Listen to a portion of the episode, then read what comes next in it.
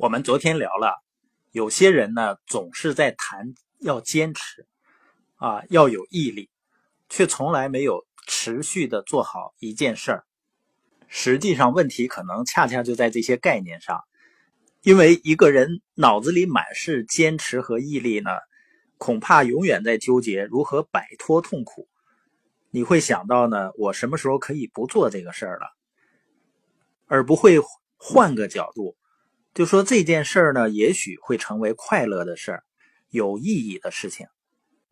为什么你不愿意做，或者说你感到痛苦的事情，不大可能做好，也不大可能做成呢？因为我们的大脑啊，有遗忘痛苦的功能。我们回想一下过去的痛苦，估计呢能想起来的并不多，而且时间越久呢，记忆就越模糊。除了时间之外啊。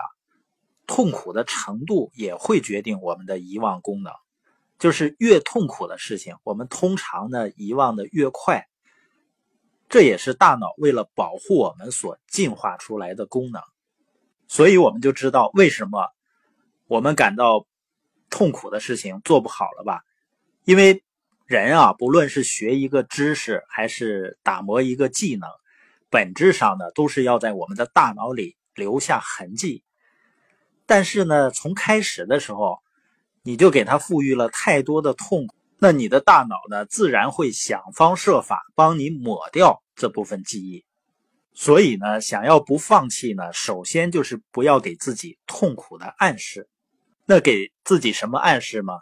第一个呢，就是我们昨天说的，不管你做什么事儿，在开始之前，我们都要想尽一切办法为这件事儿赋予重大的意义。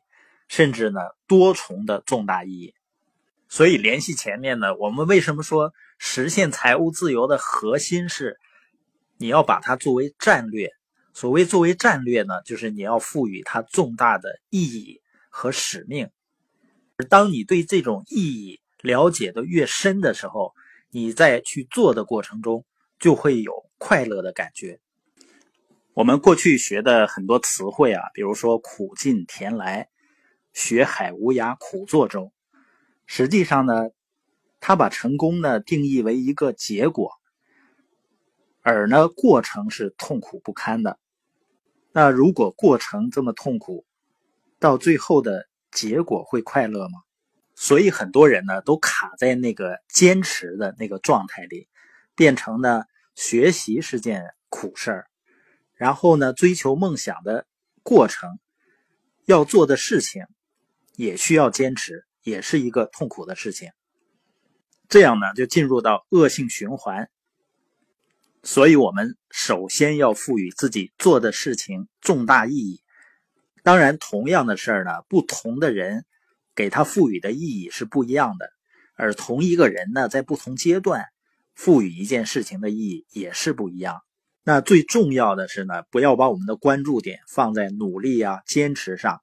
而是要找到当下这件事情对自己最重要的意义。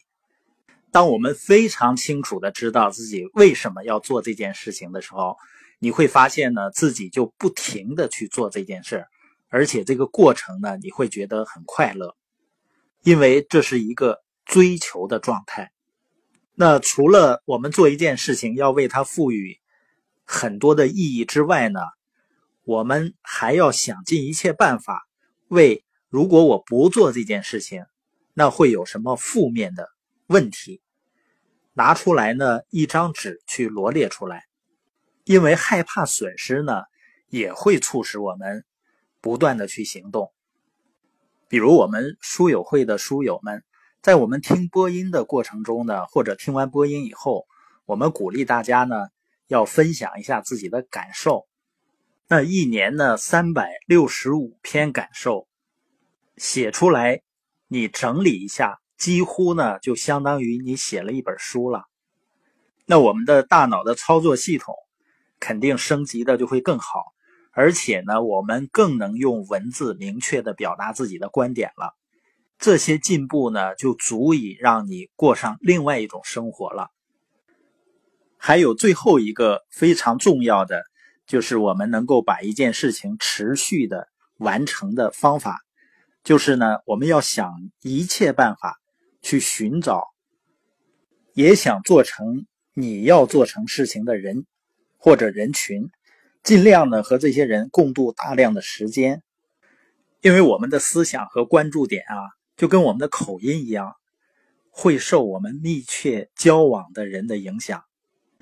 所以，当你和拥有某种技能的人或者是人群在一起的时候呢？你就会不由自主的发现或者感受到，那项技能呢，其实是很自然的、很实用的，也很简单的。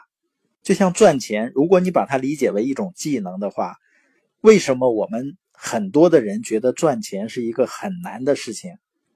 做生意呢，是需要很大毅力、很需要坚持的事情呢？那实际上就是受我们交往的人群的影响。你会发现，我们交往的大多数人，甚至对创业本身都是恐惧的，或者是排斥的。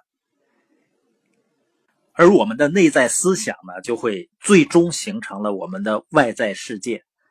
而我们的思想呢，就受我们交往的人、我们看的书、我们所处的环境的影响是最大的。